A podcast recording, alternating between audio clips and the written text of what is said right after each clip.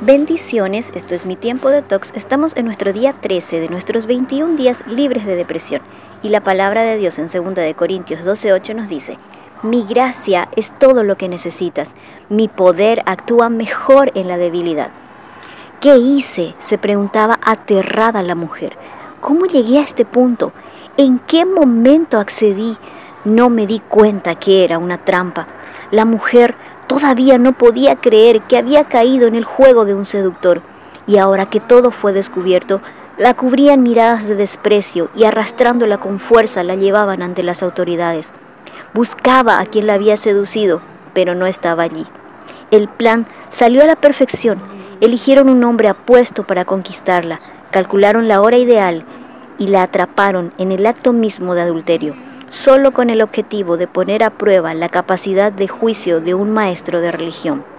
La llevaban frente a Jesús, la pusieron en medio de la multitud. Ella siente miedo, rabia, vergüenza, sentía haberlo perdido todo y lloraba avergonzada e impotente.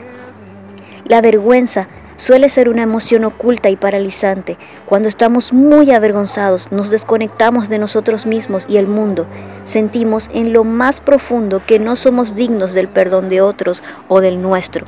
La vergüenza nos rebaja a todos y hace que deseemos apartarnos o escondernos porque no nos creemos ser dignos de pertenecer a un grupo o un lugar. La vergüenza no expresada puede conducir al aislamiento, a la depresión, abuso de sustancias o al suicidio. Reducimos el poder de la vergüenza sobre nosotros cuando le damos voz. La vergüenza se oculta, la verdad no. Maestro, esta mujer fue sorprendida en el acto mismo de adulterio. La ley de Moisés nos manda apedrearla. ¿Tú qué dices? Los ojos abiertos de todos, miradas desafiantes, una sonrisa de victoria dibujada en los labios de los acusadores.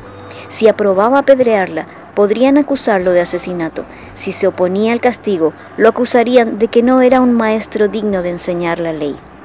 Con un argumento agudo, de gran inteligencia, Jesús descalifica a los acusadores de aquella mujer y el único que tenía autoridad moral para apedrearla decide hacer un borrón y cuenta nueva en la vida de ella.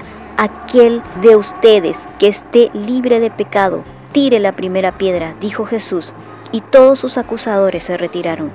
Jesús sigue actuando de la misma manera hoy, porque Él no vino para condenar al mundo, sino para que el mundo sea salvo por Él.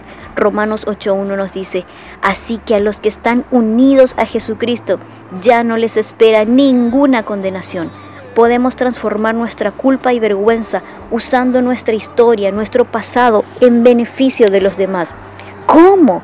Cuando exponemos aquella historia vergonzosa al servicio de los demás, es más fácil que perdonemos nuestras faltas. Hay muchas personas que están esperando escuchar tu historia en Cristo para ser libres de la vergüenza que les acusa. Jesús quiere darte una nueva historia, aquella en la que admites que te equivocaste o que causaste dolor, pero que reconoces que tú no eres ese error. Jesús ya pagó un alto precio por tu vergüenza. Ahora perdónate tú y ayuda a los demás.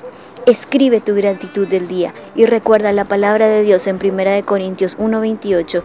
Dios escogió lo despreciado por el mundo, lo que se considera como nada, y lo usó para convertir en nada lo que el mundo considera importante.